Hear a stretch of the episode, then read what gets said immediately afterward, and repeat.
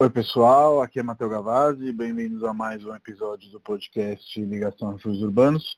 Hoje a gente vai ligar para o Paulo Guzmão, que trabalhava em São Paulo como publicitário, mas hoje ele está em outra e acho que vai ser um papo bem bacana. Já pode colocar o cafezinho aí no fogão, porque é disso que a gente vai conversar. Fala, Paulo. Fala, Matheus. Tudo bem? Tudo bom, bom dia. Bom dia. Bom dia, pessoal do Refúgios Urbanos. Meu nome é Paulo. Eu produzo café especial em Minas Gerais. Depois de um bom tempo aí é, trabalhando com publicidade, é, quase 18 anos. E desde 2017 estou construindo um pouco da marca do Bracafé. Boa. Paulo, antes da gente falar do, do Bracafé, que eu acho que é o seu momento atual, queria saber um pouco de você antes do, do Bracafé. Você já falou aí que você trabalhou com publicidade. E me parece um destino comum entre os publicitários, certo ponto, mandar tudo a merda, desculpa o termo. Mas queria saber um pouco, assim, percurso pessoal, percurso profissional, antes dessa decisão de empreender, né, e, e, e fazer Sim. café. Então, na verdade eu não sou publicitário, né? Eu sou jornalista, é, me formei em Piracicaba, na, na Unimap, e trabalhei com rádio, trabalhei com, com TV, jornal, um pouco de internet também. E como eu fazia eventos no, no interior, eu tinha muito esse lance da criação, de, de sentar com o pessoal para fazer o flyer, para fazer a filipeta e, colocar uma temática nos eventos, né? Que uhum. eu fazia eventos de sexta-feira e tal, de sexta-feira sempre tinha uma, uma temática diferente, né? Então, participar desse lance da criação do mote do, de um evento, é, da própria arte, né, na, dos materiais, começou a me levar muito para a área da publicidade, né? Sim. Então, depois de fazer eventos é, para público final e não para marcas, eu comecei cada vez mais a me interessar por marcas, né?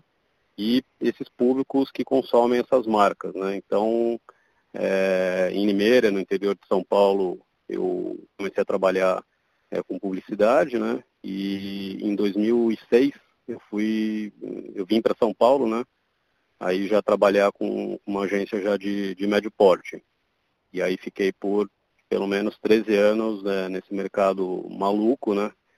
É, minha última experiência eu era sócio de uma agência, né, tinha um Prolabore é, interessante, a gente fazia eventos para marcas bem legais, mas assim, não estava feliz, né? Trabalhava muito de final de semana nos eventos, isso estava cada vez mais me deixando triste, né? Uhum. É, tipo, sem poder gastar o que eu ganhava com tanto empenho, né? Então... E tem um propósito maior, provavelmente, né? Como, como deve ter acontecido com o Bra. Não sei, estou chutando.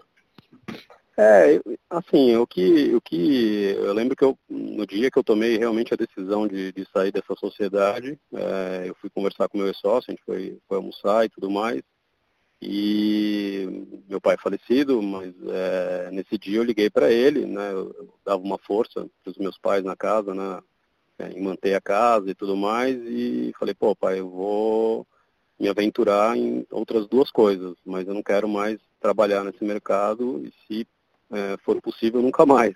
Agradeço muito né, meus clientes, meus parceiros, acho que tem uma história bem bacana, mas eu não quero mais isso para minha vida, eu quero viver são, sabe? E ele falou, putz, meu, o que, que você vai fazer e tal, super preocupado, falei, pai, fica tranquilo que as coisas vão aparecer. E apareceu, né? O, o Bra, ele, ele veio no momento, já era um, um sonho antigo, né? Eu, eu tive meu primeiro contato com uma, com uma lavoura, é, com um cafezal, em 2012. Eu fui, eu sempre fui muito de, de praia, de mar, e sempre me convidavam para ir para fazenda, essas coisas, putz, coisa chata, sabe? eu não era do campo, assim, sabe?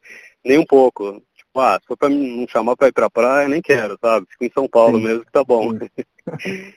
E aí eu fui num feriado é, para Carmo de Minas, onde eu produzo café hoje, né? E não era feriado é, lá na cidade, era feriado em São Paulo. E tinha né, a lida do, do campo normal, né? E eu fui participar. 5 horas da manhã e voltei 4 horas da tarde, assim, falando, não, um dia eu vou fazer alguma coisa relacionada ao café. É, nem que seja construir uma marca, né? É, é criar uma marca para alguém. Uhum. E aí, putz, fui picado por isso em 2012, é, mas naquele momento ia, seria um, só um hobby, né? Eu não conseguiria me dedicar é, ao café, né? E Sim. foi bem na, na época que a Nespresso caiu a, a patente das cápsulas, né? Então era um mercado muito novo. Tanto é que, que lá na cidade eu sou o primeiro a, a produzir em cápsulas, né? Porque um dia que eu cheguei lá com uma máquina, o pessoal falou, não, você é louco, café em cápsula e tal. Teve até um certo preconceito, né? Uhum. E depois um, desse tempo de maturação e tudo mais, rolou, rolou de fazer cápsulas e hoje o pessoal está fazendo lá também, tá? Então, super feliz assim com o resultado. E como que foi esse, esse momento entre a picada e realmente o início das operações? Como que você achou a fazenda, o café? Enfim, eu entendo que foi um casamento aí, mas me é. explica mais aí. Sim, sim. Então, demorou um tempo, né? Eu realmente eu fiquei apaixonado pela cidade, pelas pessoas. Né? Isso conta muito, tanto que eu tenho uma, uma promessa comigo mesmo que é sempre produzir lá. É, o Brasil tem várias cidades, vários, vários pontos é, em vários estados que tem cafés muito bons, uhum. mas eu tenho um, um lance de, de gratidão é, com a cidade, com as pessoas, que eu quero sempre produzir lá. É, é eu Carmo, tenho né? em Minas Gerais. Carmo de Minas, do lado de São Lourenço, é bem próximo de São Lourenço, onde são produzidas as águas é, de várias marcas é, bem bacanas. Uhum. E, e aí rolou esse tempo, né? Foram quatro anos é, sempre indo para lá e sempre é, conquistando mais amigos e sempre sentindo uma, uma energia naquele lugar que toda vez que eu, eu chego lá é incrível tem alguma coisa aí no, no meu mapa astral, alguma coisa que um dia vai me revelar que eu tenho com a cidade, porque é incrível mesmo. Claro, uma cidade bonita, é, bem pequena, né, tem algumas cachoeiras, não, não vou falar para você que é uma cidade super turística, é, mas ela tem uma energia que é algo realmente incrível mesmo. Que legal. Então, é, em 2000 e final de 2016, tipo, outubro de 2016, eu saí dessa dessa sociedade, dessa agência, né? E aí é, voltei com, com o planejamento do Bracafé, né? Que até então uhum. se chamaria Bracafé. A minha ideia lá em é, 2012, 2013 se chamaria-se Next Café. É, seria o, o, a entrada principal, assim, seriam as cápsulas mesmo, né? Depois o, o, as embalagens em grão, moído e tudo mais, e realmente foi tudo ao contrário, né? A gente começou com grão moído e por último as cápsulas. Porque o lance das cápsulas era uma coisa que me incomodava muito, né? Porque as cápsulas eram de plástico no começo. Tanto que, para falar a verdade, eu não queria nem vender cápsula. Eu, eu, eu, precisava ter no portfólio, mas eu não queria vender. Porque era uma coisa que, é, que me incomodava, né? Ser totalmente de plástico e as pessoas não fazem descarte e tudo mais. Até que a gente chegou no, no ponto da cápsula biodegradável, que Hoje, em até 18 meses, ela se, se decompõe. Ah, que legal. E aí, é, de lá para cá, tipo, você estudou, como que foi? Porque eu entendo assim, que o seu lado de, de publicitário te ajudou a criar a marca e tudo mais, mas que você teve aí que fazer uma mudança aí de, não vou dizer de agricultor, porque você compra de, uhum. de, desse pessoal de Carmo de Minas, mas eu entendo que você teve que correr atrás, né? De, de, de entender de café e tudo mais. Como foi esse processo, essa Com mudança? Certeza. Olha, eu sou, eu sempre fui um cara muito de é, mais escutar do que do que falar, né? Eu sou um cara bem bem observador, é, gosto de aprender. Acho que esse lance da com a publicidade sempre, cada dia eu estava falando é, sobre um assunto diferente, é, sobre um produto um serviço de uma marca, né? N é, segmentos, né? Então, eu gosto de conhecer gente, né?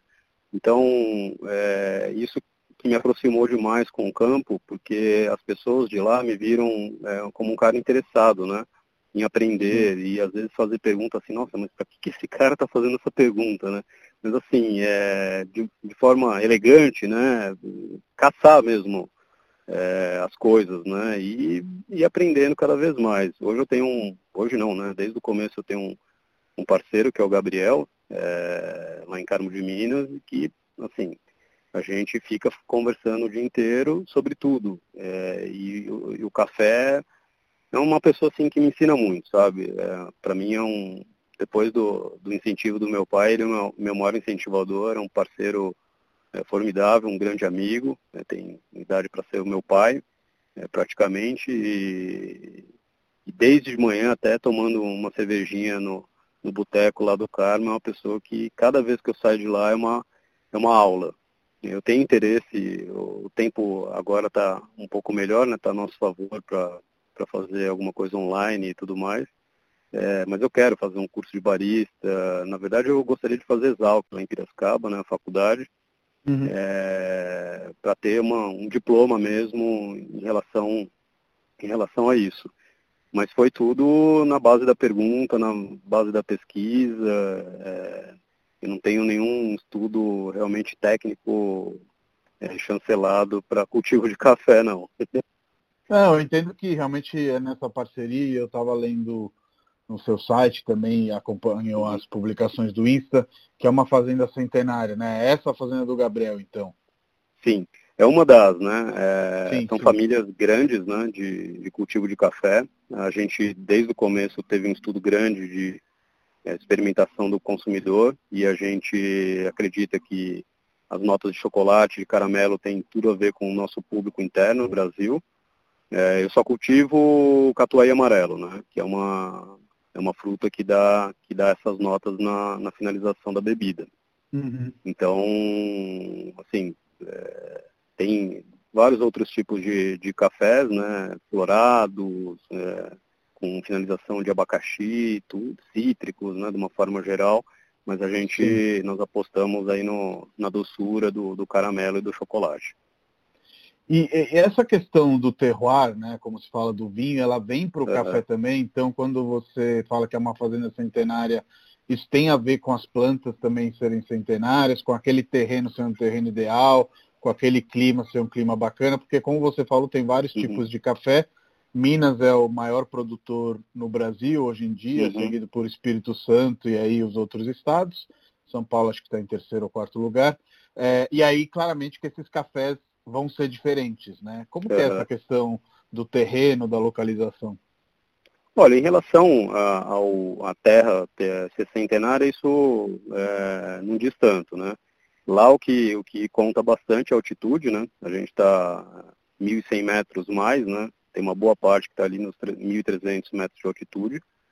E o clima também é da região, né? Entre 18 e 22 graus, um, uma média anual. Né? Isso também para a maturação do café é formidável. Então, lá realmente já foi considerado por algumas vezes aí, eu não, não sei todas as datas, mas como a melhor terra do mundo para cultivo de café. E realmente você toma um café da cidade, vai ali vizinha, já não é a mesma coisa. Pelo menos para o meu paladar não, porque eu, eu sou um apaixonado por aquela terra de Carmo de Minas, realmente. É, eu acho que a afetividade joga aí seus, seus lances, com certeza, mas não deve ser um caso que o café de Minas é o, o, o que mais se, se produz aí, cada, cada regionalidade vai ter suas características. Queria te perguntar também sobre os tipos de café. É, pelo que eu entendi, o que você faz é o arábica, né? Mas existem, uhum. existem outras, outras qualidades de café. Qual que é a diferença aí para o público mais leigo, digamos assim. Sim. O arábica ele, ele é produzido acima de 800 metros de altitude, né? É, acima de 800 metros ele é considerado um café arábica, né? E o que a gente mais tem, né? Hoje que eu costumo dizer que um café de combate, né? Um café é, barato, é, que realmente a produção é bem, opera, operações grandes mesmo, que é o Conilon, né? É, tem muita marca que realmente coloca na sua embalagem que é café 100% arábica, mas não é, né? É um café uhum. de baixa qualidade que, que eu chamo de café de combate, né? Que é o café Conilon, né? É, tem um movimento é, de transformar o café Conilon num café especial, é, tem, é, tem um pessoal no, no, interior do estado de São Paulo é, querer chegar né, um patamar assim do café especial e tudo mais. Tem café realmente bom com Nilon. Não dá para falar que não tem café bom, que é, que é porcaria de, de forma alguma. Mas é que são cafés baratos e que para o pessoal né, de marcas né, de grandes operações é, ter uma rentabilidade maior, colocam né, outras coisas é, na mistura desse café, né? Uhum, então, assim, para aumentar é, a produção. Exatamente. O, o, paladar do brasileiro, né, a gente, desde que a gente nasce, a gente é acostumado a tomar café porcaria. Essa é a grande uhum. realidade. É, nossa, café extra forte. Você toma, eu realmente, eu, às vezes eu tomo é, café porcaria, né? E realmente dá uma acordada, porque tem um nível de cafeína é, altíssimo, né? Mas você está tomando ali borracha, né? Por isso que a uhum. gente é condicionado a colocar o açúcar para, putz, vou, vou tragar isso aqui, né? Porque realmente é, a torra, ela é o máximo da torra que dá para fazer para esconder todos os defeitos e né, esses gostos ruins do café. Então, na verdade, a gente que, que é acostumado aqui no Brasil a tomar café e falar, não, extra forte, ok. E isso é difícil, né? Até para a gente entrar no mercado, porque as pessoas não entendem, pô, é, meio quilo de, de café seu custa 33 reais e e um, e um café que também é 100% arábica, que tem numa rede de supermercados, custa 12. Uhum. Mas tem uma diferença né, bem grande, assim como tem para queijo, para vinho, para diversos outros produtos né, de, de consumo. Não, total, total. Não dá, não dá para comparar. Tenho tomado agora de manhã mesmo o seu café e sem tirar para marcas mais populares, são duas coisas totalmente diferentes. E, e como funciona essa questão das qualidades, aí entrando um pouquinho, esmiuçando mais, entrando num campo mais técnico, eu também fiz algumas visitas em fazendas e por um acaso, uma das fazendas que eu visitei, eles vendiam o, os grãos para Illy, né, que você deve conhecer, uma marca italiana sim, de sim. torrefação de café. É, e eles me falaram que é tipo uma loucura, que eles tinham que mandar alguns grãos de cada planta para a Itália, para Illy ver como uhum. é que era, como é que não era enfim, o, o, o que, que é a qualidade do café? Hoje em dia a gente está falando muito aí de tudo virar orgânico, né? Uhum. É, a, ele, pelo que eu sei, não é orgânico, posso estar errado, quem estiver ouvindo me, me corrija, mas é considerado um dos melhores cafés aí do mundo. Como que se vê a qualidade do grão, da planta, enfim? Ó, realmente é bem, bem criterioso. No, no, ano retrasado a gente passou por um processo é, bem demorado para exportar café para a Arábia Saudita. É, e lá também o, o consumo é, é, bem diferente, né? O tipo de torra que eles produzem, que eu costumo falar que, é, que a gente mandava café sem bandeira, né? Não era o Bra, é um, é um café bom e é o café verde, né? O café ele cru, já descascado, tudo certinho grãos, mas para cada país torrar é, de acordo com o seu modo de consumo. A Illy, pô, é um ótimo café, não tenho o que falar. A Nespresso é, produz também lá em Carmo de Minas. Tem algumas fazendas que são porteiras fechadas especiais para essas marcas, né? Uhum, e para algumas sim. outras marcas japonesas e alemãs. Tipo, você não consegue, assim, como a gente tem amizade e tudo, consegue conhecer o cultivo, dar uma, né, uma passada é, de carro por lá e tudo, mas é, realmente é algo bem assim, só sendo convidado mesmo. É um café, ele né, tem uma referência bem grande, não só como café bom, como como brand, né? E Sim. coincidentemente a gente tem é, tem ali alguns vizinhos que, que produzem para eles. Desculpa, o que, que você me perguntou mesmo?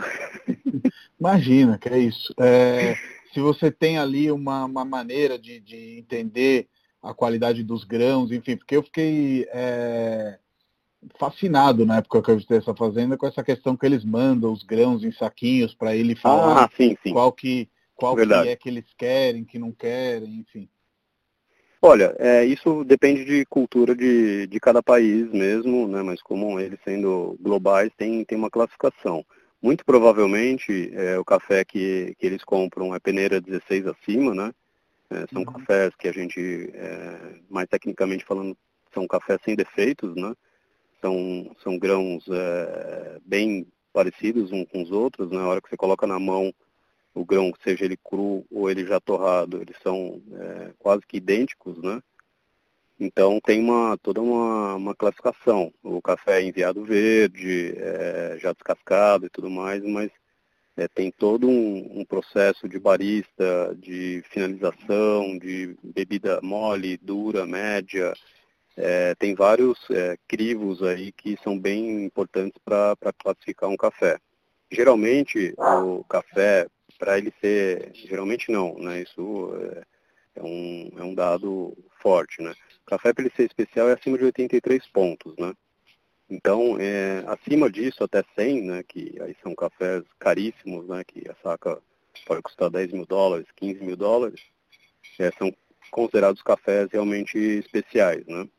Uhum. Tem cafés que tem aí notas de 70, entre 78 e 80, que são cafés muito bons também, mas assim, às vezes por um motivo é, do formato do café, do defeito do grão, não ter essa pontuação, mas não deixa de ser um café super saboroso e, e gostoso de, de, de, se apreciar. E essa questão de exportação era uma até das perguntas que eu ia te fazer, achei super legal já saber que vocês estão mandando para fora. Por que, que o grão é, muitas vezes vai cru ainda, digamos assim, a torrefação é feita fora? É uma questão industrial mesmo, das fábricas, é o processo assim mesmo? Enfim, essa é uma curiosidade minha. Olha, são, são duas é, questões aí, né? Uma por conta do frescor né, do, do café. É, a gente mandando grão verde, é, esse café ele pode é, ficar entre dois anos e não vai ter praticamente muita variação é, de sabor. É, ele cru, né? E, uhum, e aí sim. cada país torra o café de acordo com, com o seu público, né? Tem, tem países que é, tem torra média, mais puxado para o claro, tem outros que mais para o escuro. É, então isso dá uma, uma grande diferenciação assim de acordo com o público de, de cada país. E em relação também ao frescor do café, né?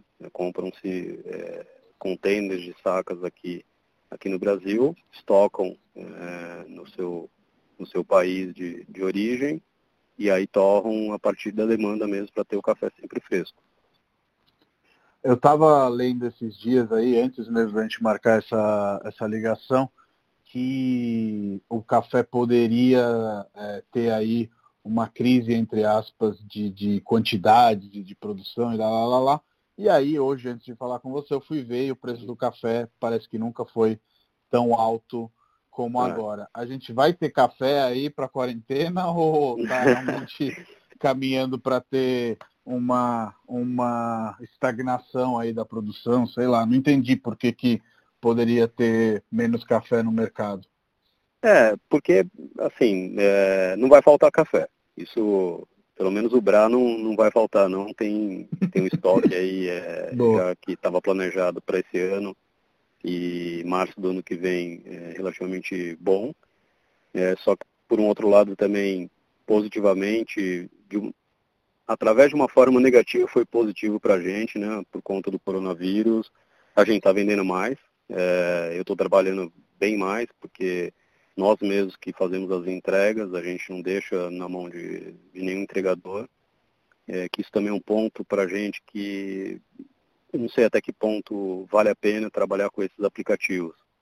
É, pelo dinheiro, pela comodidade para o nosso cliente, vale. Mas teve uma coisa que é, esse ano me tocou e que eu falei, putz, eu não quero ter a minha marca relacionada a esses aplicativos. Eu estava num restaurante e tal, sentado na parte de fora, e eu fui de bicicleta, né?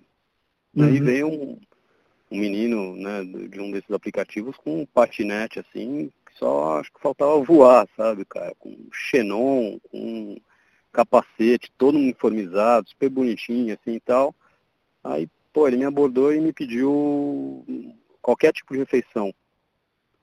Eu falei, caramba, o cara que trabalha para esse aplicativo, que leva, né, tipo, comida né, de tudo quanto é jeito, qualquer tipo de gastronomia e tudo mais, tá me pedindo comida, né? Então foi uma Sim. coisa assim que e, e, realmente a segurança, né, desse pessoal que está na rua, né? É, pessoal na contramão, sem capacete, e eu tenho, como a gente mesmo está fazendo as entregas à noite, porque tem, tem menos gente na rua, eu sou um maior noiado, eu vou com luva, eu vou com álcool em gel, eu vou com máscara. Outro dia não tinha máscara, eu coloquei uma cueca na cabeça, sabe? Você sabe que no início do ano a gente estava rindo né, dessas imagens que chegavam mais do, do, do, do, Oriente, enfim, onde o vírus pegou antes. E agora realmente a gente está tendo que usar o que tem, né? Exato. pra, é, pelo menos a gente, se for portador assintomático do vírus, não, não portar isso. E com certeza a questão dos aplicativos ela vai ter que mudar ao longo dos anos, porque é, o negócio tem que ser um negócio justo, né, para é. todo mundo. E uma coisa que eu vi muito bacana, não sei se você segue aquele Razões para Acreditar, mas uhum. muitas pessoas comprando comida nos, nesses aplicativos para dar para os entregadores, assim, não para é, ser, serem para serem entregues. E realmente esse dado que você falou que vocês estão vendendo mais café, eu também achei numa pesquisa breve aí que o consumo em março aumentou 35%. Foi por aí com uhum. vocês também ou foi mais até? Olha, foi um pouco mais. É, a gente nunca eu nunca tinha mandado pro WhatsApp nem nem o WhatsApp da empresa nem o meu é, uma comunicação tipo pô e assim não ó, pelo amor de Deus comprem café mas assim olha você quiser comprar um café a gente tem esse a gente tem todos os protocolos né de higiene, segurança para chegar o uhum. café até você. Tipo, eu vou paramentado, sabe? Luva, máscara, Sim. álcool em gel. O próprio café, que nem você recebeu, ele vai é, num plástico filme. Porque Sim. é uma preocupação, é, sabe? Eu tenho uma mãe que vai fazer 73 anos e que nem hoje eu vou vê-la de longe. Né? Vou deixar uns livros, deixar algumas coisas para ela, mas adoraria poder dar um abraço, né? E Sim. por conta de tudo isso, quer dizer, mudou tudo, né? E o próprio consumo Total. do café mudou, né? As pessoas, como estão ficando em casa e não abrem mão de tomar um bom café, isso, de certa forma, foi como eu te falei, né? Está sendo positivo para a gente, mas infelizmente, por conta, né, de um lado negativo. De uma coisa é negativa, é... sim. Exato, exato. Mas não vai faltar café, não. É, tem, tem, tem muito café bom no mercado aí que está se virando para entregar. É, eu acho que que todo mundo poderia é, fazer essa forma de, de, que nem Correios também a gente parou, porque eu fui dar uma, dar uma olhada no custo médio de frete para um cliente que já é nosso cliente de Salvador e antes de olhar o, o valor eu vi que tinha uma notícia ali de dois portadores é, do Correios que, que tinham falecido. Então, pô, é um momento bem Complexo. difícil, assim, né? Sim. Bem, bem, né? Então, sabe, a gente faz, é, produz o nosso café e isso é uma, não é branding, é realmente todo café que chega é, na casa das pessoas, eu estive ali, sabe? Uhum. Eu uh, ou ajudei a embalar, ou estava ali já colocando nas caixas, ou já estava colocando na caminhonete, já tem todo um processo realmente de, de energia e de amor pelo que a gente produz, de verdade mesmo. E hum, falando disso, uma das coisas que sempre me fascina é que as pessoas falam, ah, não dá para produzir individualmente, não sei o que, a gente precisa das indústrias. Eu acho que o processo de industrialização tem suas coisas boas. Mas você acha que esse movimento, que é um movimento mais de desacelerar, um movimento do slow food e tudo mais, pode chegar num nível de que se organizar é, a gente consegue ajudar todos os pequenos produtores e depender menos da indústria e os pequenos produtores também dependerem menos da indústria, puderem fazer um produto melhor, ganhando mais, com mais valor agregado, ou esse equilíbrio é um equilíbrio ainda difícil de, de ser alcançado? Olha, Matheus, eu acho que é, abriu um caminho bem interessante, é, que está evoluindo bem para essa consciência do pessoal, sabe? É, por que, que eu não vou é, comprar numa rede de supermercados um café que tem uma propaganda né, no horário nobre e vou comprar é, do carinha que produz de forma artesanal, do, numa família é, já de, de três, quatro gerações que sustentam do café. Né? Eu acho que a rede social tem ajudado é, diversos tipos de empresas, né, nanoempresas, que nem a gente, a divulgar isso, né? Não é só. Eu sempre costumo dizer, Matheus, tem uma história, o Bracafé ele tem uma história que ele não é grana, sabe? É, é, é, amor, é doação. É, e é uma coisa que a gente já trabalha dessa forma desde quando a marca estava começando a ser estruturada em 2016, né?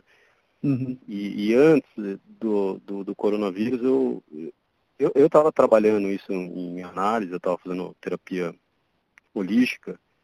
Em janeiro eu, eu, eu, senti isso muito, né? Eu, tava, eu voltei a morar em São Paulo, poxa, que é a minha cidade, que eu queria tanto voltar a morar, no, né? na verdade eu nem queria ter saído daqui, é, de São Paulo, e eu voltei e eu estava triste pô, quis tanto estar tá aqui, mas eu tava vendo as pessoas dando de ombrada na rua sem nem olhar para sua cara, e muito menos né, te pedir desculpa.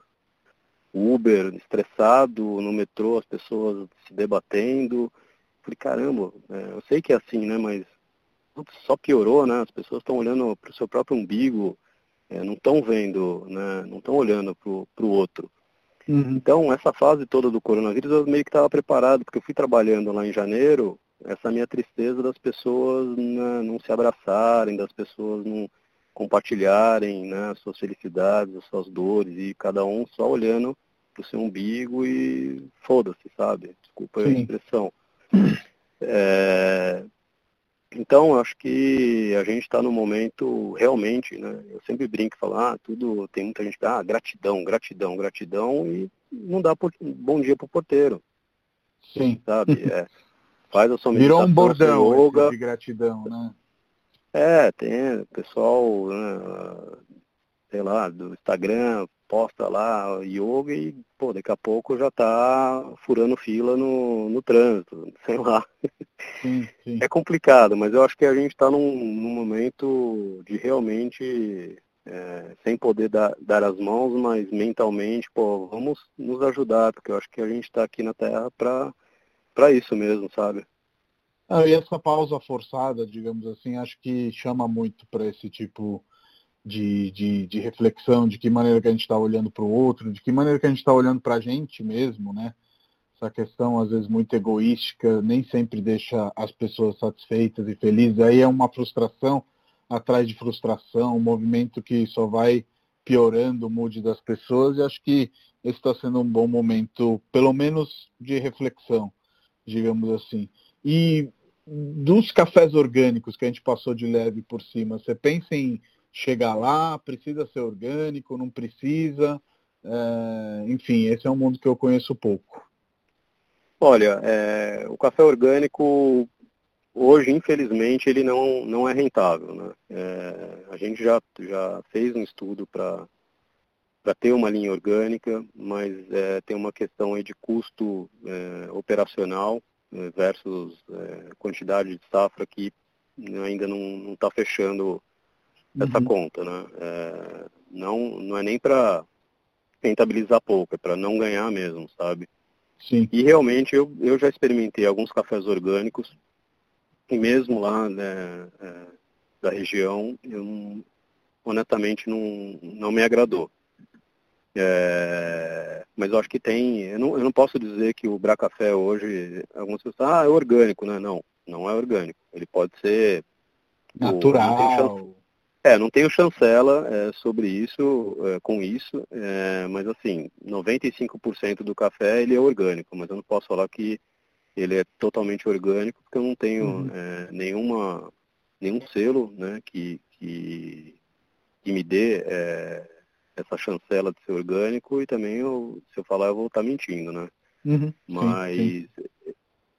ah, é um é um é um nicho bom, né? É, de mercado, né? Acho que cada vez mais as pessoas estão preocupadas com, com o que estão consumindo, colocando dentro da, das suas casas e oferecendo para seus filhos. É, então é, a gente quer voltar com essa história sim, mas isso deve demorar um bom tempo. E hoje o processo é como a gente imagina das antigamente, ou seja, faz a colheita, depois deixa o café secando naqueles grandes, não sei se é uhum. terreno a palavra certa, mas enfim, terreiro. ainda é assim, terreiro, é, é ainda assim que se faz o, o, o café Brá, por exemplo, ou industrializou algumas coisas, mudou, enfim? Olha, é, do mercado como um todo tem de tudo, né? Tem desde é, terreiro suspenso, terreiro no solo mesmo, que é o nosso caso, né? É, a gente é bem, bem old school mesmo, né? é, todo esse processo, é, eu quero que ele seja do começo ao fim de forma realmente artesanal, né? Por exemplo, é, aquela, aquele lacrezinho que, que você tem na sua embalagem do Bra, eu mesmo coloco, um por um. Uhum. Então, é, tem uma pessoa que invasa, é, só uma pessoa que invasa. Tem o nosso mestre de torra, que é o Zé Dimas, só ele torra. É, então, tem um, tem um processo artesanal mesmo. Isso também é uma coisa que também a gente precisa estudar, né? Porque o, os volumes eles estão aumentando. Eu até hoje eu mesmo que, que puxo o café, né? Eu coloco dentro do carro da caminhonete e venho trazendo café embora. É, a gente está estudando formas de logística é, para atender essa demanda, mas que não perca essa essência, sabe, Matheus? Porque total. isso é uma não, coisa total bem preocupante, né? Não adianta você colocar na tua marca lá é, um café artesanal, só que você nem vê a cara do café, né? Você só, é, só quer ver os números no, no e-commerce ali se estão fechando os meses melhores do que os anteriores, né? É, e não me parece então, assim, pela, pela sua essência, pelo que a gente está conversando, que o seu seja um negócio de escala. É claro que você é um empreendedor, então se você puder ganhar mais é o que você vai fazer, mas dentro de um limite, pelo que eu percebo, né? Tem questões de princípio que vão para além de lucro. Sim, sim. É, tem alguns processos que poderiam é, diminuir esse tempo, né? De, de produção, de empacotamento e tudo mais. Mas eu acredito que dá para a gente continuar é, dessa forma. É, acho que nos próximos meses o que deve mudar não só por conta do coronavírus, mas por conta de demanda mesmo, é ter é, a logística, né? É, não é uhum. é mais o Paulo que vai trazer é, no carro dele da fazenda os cafés. E acho que é, que é bem legal também, sabe, Matheus, que nada é embalado aqui em São Paulo, a não ser as cápsulas, né, que são envasadas em São Paulo, mas é, todo o café é, moído em grãos, e o próprio grão, eles saem de lá pronto, sabe? Sim. É, não... Ah, porque assim, a gente é uma forma também de ajudar a cidade, sabe? O não, pessoal a gente tanto no Está mexendo com, com a economia local, né? Total. Exatamente. Não tenho. Para se montar uma torrefação não é um investimento bicho de sete cabeças, sabe? Mas aí ter uma, uma torrefação em São Paulo ou em alguma cidade que seja próximo e bom para logística, não, não vale a pena não, sabe? É, a gente mantém o pessoal lá, é, tem uma troca muito interessante de cultura, de amizade mesmo, sabe? Então vamos, Sim. vamos sair com o cafezinho de lá, embaladinho de lá mesmo. E nesses últimos anos, acho que você deve ter acompanhado, porque o seu interesse por café correspondeu com um interesse maior, geral, por café, né? É, eu acho que sempre fomos grandes consumidores, mas agora mudou um pouco a forma de consumir, né? Tanto que acho que muita gente começou a ter French press em casa, outros uhum. têm bialete, enfim. Como que é esse lado aí do café, desde Starbucks, né, que globalizou uhum. o, o, tipo de café, até as pequenas cafeterias, o Café Lab que tem lá, o Coffee Lab que tem lá na Vila Madalena, enfim, está uhum. tendo hoje sempre mais é, tipos de consumo de café. Você vende para esses players? Como que você vê esse lado tão diverso aí nos últimos anos do fazer e do consumir café? Uhum. É, coincidentemente, você citou do Starbucks, eu estou parado bem na frente no Starbucks aqui da, da rodovia. e, e, foi você falar, eu olhei, eu não tinha visto realmente, eu uma, um luminoso gigantesco aqui, eu não tinha reparado. Eu estou bem embaixo de uma árvore, que estava mais olhando a árvore do que, do que o entorno. Do que Starbucks. É. Então, tem, tem uma, um movimento, né? Eu acho que o café, acredito que de uns três anos para cá, ele está com um boom, né? É, bem, bem grande aqui no Brasil, né? Parece que as pessoas, de uma hora para outra, descobriram o café especial, né? É, olha, eu tive dando uma, uma sondada em alguns pontos é, para um cliente meu, não para mim, né, que é consumidor do, do café, para montar cafeteria em alguns bairros legais é, daí de São Paulo. Olha, É, não foi um estudo criterioso, não anotei nada, foi realmente é, paladar e visual. É tudo igual, sabe? É, eu vejo muita cafeteria que tem uma bela de uma, de uma máquina de extração, um, uma barista, um barista bacana, tatuado, bonito, tudo. O fundo da cafeteria é preto, com o cardápio escrito em giz branco, e esse é o diferencial. Uhum. Virou um negócio tudo igual. Realmente essa imagem não me é desconhecida, digamos assim. Ficou assim, tudo igual. Assim, ah, porque a experiência do café. Cara, qual que é a sua experiência que você está proporcionando aqui da tua cafeteria com o outro que está ali do outro lado da esquina? É tudo igual. Uhum. É tudo igual. E assim também tem um lance de de alguns lugares colocarem café ruim como café especial. Mas isso é, bom, outro, outro assunto, né? É, mas Sim. eu vejo é, das pessoas né, do aumento de consumo e de ofertas né, de moedores manuais, pô, a pessoa moer seu cafezinho em casa de forma manual, ou que seja no elétrico mesmo, é, vários tipos de extração, gente inventando coisa, né? Então, assim, Total. tem um, tem um consumidor é, dentro de casa, no escritório, que quer curtir o café. É o lance das cápsulas, né? O, o perfil do consumidor de cápsula é a pessoa que não sabe nem passar um café. Mas ele sabe não, o que é um bom café. E sabe, o paladar dele já está. É, eu brinco que o, o paladar já está adestrado, né? A tomar um bom café. Então ele não abre mão. Ele quer colocar a cápsula dele lá, putz, tomou o café, vai tomando no caminho, vai sair para trabalhar e acabou, né? Não quer passar café. Então, é, é um, um, Ah, vários métodos de consumo hoje que você, você tem. Você toma coado ou você toma expresso, Paulo? Eu tomo Bialete todo dia. Boa, eu também tomo todo Bialete dia. todo dia. É, e teve uma época também que eu fiquei sem cafeteira e eu tomava café turco, que é o café sem filtro, né? Uhum, você... sim, sim. É, então. E pelo que eu entendi dizer... antes, sem açúcar, Oi? né? E pelo que eu entendi antes no é. início da conversa, sem açúcar, né? Sem açúcar, não, totalmente sem açúcar. Foi, foi um pouco difícil, viu, Matheus? Não vou falar que, ah, beleza, né? porque é, é o que a gente estava conversando, né? A gente está acostumado a tomar um café porcaria sim. e meter açúcar, né? Hum. Faz, acho que um. Ah, não faz muito tempo, não, viu, que eu parei com açúcar. Acho que faz o quê? Uns dois anos, mais ou menos. É, Na verdade, eu não, eu não como doce, raramente eu como doce e tudo. Não... Então não é uma coisa que me faz tanta falta, não. E se o pessoal que está ouvindo quiser conhecer um pouco mais de perto, tem oportunidade para visitar aí é, o Bra Café, Carmo de Minas, enfim. Como que Olha, tem funciona um essa aproximação? Olha, tem um, um, um, estudo na minha cabeça que é de ter visitação lá sim e na sede da fazenda ter tipo uma, uma hospedaria, né? É, uhum. Essa fazenda, ela não é nossa, né? Do, é do parceiro, mas ele vê com bons olhos da gente é, abrir para visitação e para para pousar lá na fazenda mesmo. Né? Lá eu em Carmelinos tem um. Tô dentro, Oi? viu? Tô dentro, Entendi. viu? Quando, ah, lógico. Quando vocês com quiserem certeza. fazer um experimento, Serei um dos primeiros. Dou dicas, dou consultoria.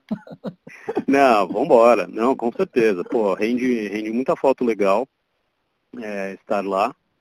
E, mas é uma, uma ideia assim de, de abrir para visitação, assim, para amigos, né, parceiros e tudo mais. E de ter um final de semana, de repente de um sábado e domingo, é, conhecer é, os métodos de produção, processos e tudo mais. E um bate-papo à noite, um jantar, alguma coisa assim, mas né, para poucas e boas pessoas, assim, né? E ah, lá é maravilhoso. Tem um pessoal que faz passeio de balão saindo de do lado de São Lourenço. Eu nunca fui, mas eu quero ir. É, se Deus quiser, em julho rola e, e eu quero fazer esse passeio rende umas imagens maravilhosas. E, e tem muito gringo, né? É, conhecendo lá a região, né? Sim, é, sim, Tem muita gente indo fechar negócio, né? Para levar cafés para os seus países de origem. e acabam fazendo também umas imagens bem legais. Tem, tem muito lugar. Ah, lá é lindo demais, né? Você, quanto mais você puder Eu conheço, subir... conheço um pouco e acho que esse, esse visu de Minas, especialmente quando você sobe um pouco e começa a ser mais colinar, colinoso, enfim, é, é uhum. é, é, muito bonito. Você falou nisso da, da conversa que uma das coisas que você gostaria de fazer é um, um, um, se especializar um pouco mais nessa questão de barista. Eu me lembro quando era chove, lá para os meus 16, 17 anos, que eu ajudava minha mãe numa numas vendas de, de, de gêneros alimentares que a gente fazia na Itália. Eu fui ficar uns dias numa fábrica de café, mas não era uma fábrica de café, era uma fábrica de café de máquinas de café. E como você sabe, na Itália praticamente só se consome expresso, né? E uhum. os bares têm aquelas máquinas de expresso que você acha aqui também no Brasil, é, em alguns restaurantes, enfim, mas tem realmente todo ali um estudo de como se faz café e para mim ficou muito impresso a questão de como você compacta o café antes de você colocar ele na máquina, que a máquina já tem que estar quente, que uhum. a temperatura para um determinado café é uma e para um determinado café é outra. Então, tem realmente uma ciência aí por trás de, de, de fazer café e é uma coisa muito, muito, muito interessante. Sim, sim. É, cara, eu, eu costumo dizer que que quem produz é Deus, né? A gente só, só embala, né? Porque é, realmente o mundo do café e a cultura do café, o beneficiamento, tudo é muito poético, sabe? É muito. Ah, é um prazer. E assim, cada vez mais, e agora quase 100% é, fora da publicidade, é, você começa a ver a vida com outros olhares, sabe?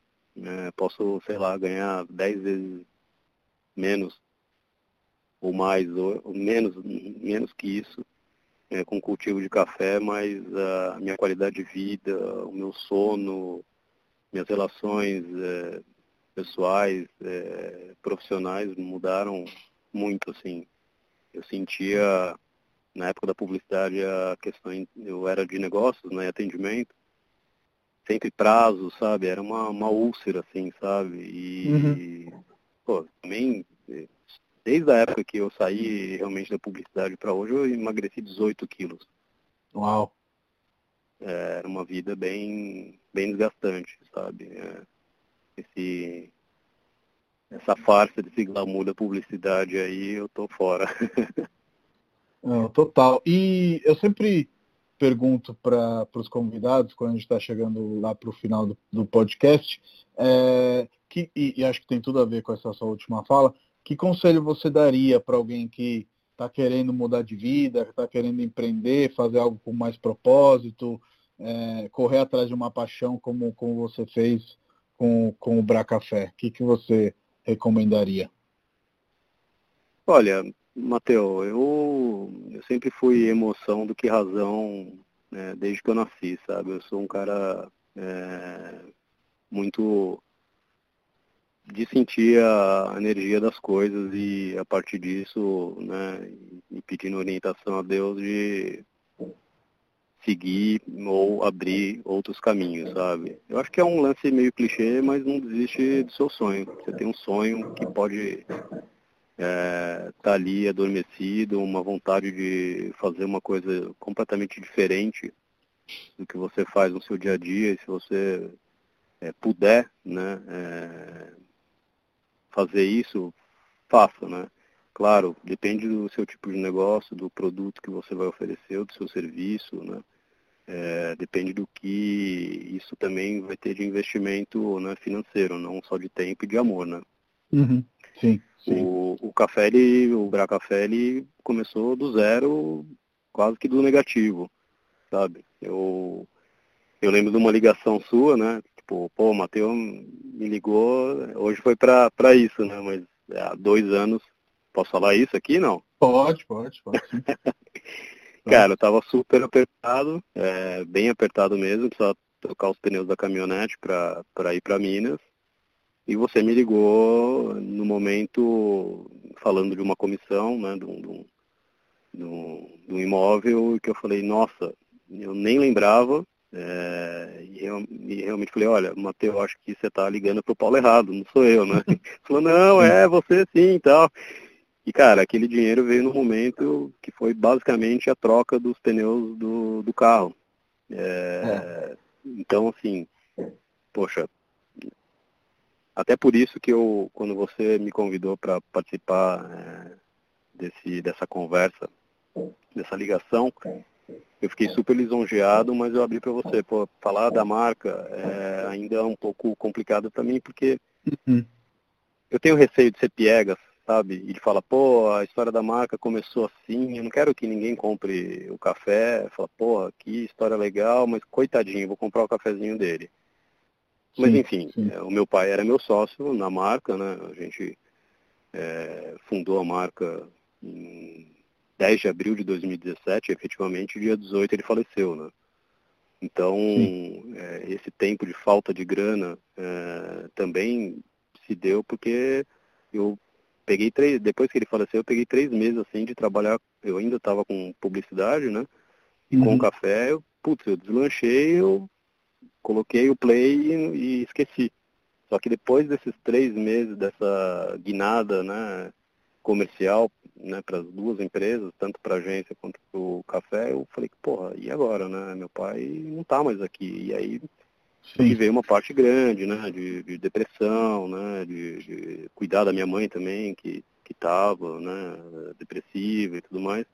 Então essa ligação que você deu foi numa, numa justo no momento que eu precisava é, trocar os pneus do, do, da caminhonete, que é o meu ganha-pão, né, tanto para entregar uhum. quanto para fazer todo o corre, né? É, então assim, tipo, meu, não é dinheiro. Né? Vai com energia, vai com fé, que acontece, né? Não, não, acho que não tem uma fórmula né, Sim, exata, e, né? E tem que reconhecer quem te ajuda também, né? Então, nesse caso da, da comissão, eu acabei é, vendendo um imóvel que, que você me indicou e uhum. naquele momento eu não sabia que você precisava é, de, dessa grana, mas simplesmente queria reconhecer e foi muito bacana saber que, que chegou num bom momento. E por outro lado, acho que ninguém que vai ouvir esse podcast vai achar piegas, porque acho que está muito claro para mim que tem um propósito, que tem aí muita paixão pelo, pelo que você faz. E para mim é muito especial poder falar com você hoje, porque eu sei que hoje são três anos que o seu pai faleceu. Foi um acaso, né, da gente marcar hoje, não foi algo proposital, digamos assim, mas te agradeço demais por ter dedicado aí um pouco do seu tempo para para conversar Imagina. sobre a sua marca, que é a sua paixão. Sei que, que isso não é algo que te custe, é. mas é sempre muito bacana conversar e acho que tem muito a ver com esse questão da gente se, se reaproximar ou, enfim, é, formar amizades novas, investir claro. mais em amizades. E eu realmente, assim que for possível, quero ir é, nessa fazenda, primeiro porque eu adoro, você sabe, coisas antigas. E você falar fazenda centenária, já estou no carro, independentemente de, de onde seja. E segundo que eu quero conhecer de perto e, como eu sempre gosto, ficar dando pitaco e palpite mesmo sem sem que me seja pedido. É, com certeza. Bom, vai ser um prazer. Eh, você vai conhecer muita gente, cada figura lá, é demais, né? É mineiro, como você bem sabe, no, no começo é meio fica com a pulga dentro da orelha, né? Não é atrás da orelha, mas depois que você pega amizade, vai embora, né? Tenho grandes amigos lá, graças a Deus. Mas é isso, Matheus, tipo, fico lisonjeado mesmo, né? Eu acompanho o trabalho de vocês, tenho os livros, é, já fui em festa, já fui no, no, no, acho que no primeiro, né? No lançamento, no, sim, sim. Não, no primeiro escritório. Ah, sim. Maravilhoso. Você foi, você foi no primeiro escritório, é verdade, é verdade. Fui no primeiro, a gente teve uma, uma reunião lá em torno de, da publicidade na época, né? Uhum. Sim, sim. E acompanho o trabalho de vocês e sou, sou apaixonado por tudo que, que vocês movimentam no mercado de imóveis. Realmente é, tem muito a ver comigo e também com a marca. É, obrigado mesmo aí pela, pela oportunidade de estar tá falando um pouquinho da minha vida e do, do meu negócio. Valeu mesmo. É, fico lisonjeado, tá bom, Matheus? Eu que agradeço. Pegue a estrada aí com cuidado e Vamos nos ver em breve. Pode deixar. Um forte abraço e bom sábado aí. para nós, Paulo. Um abração. Outro, tchau.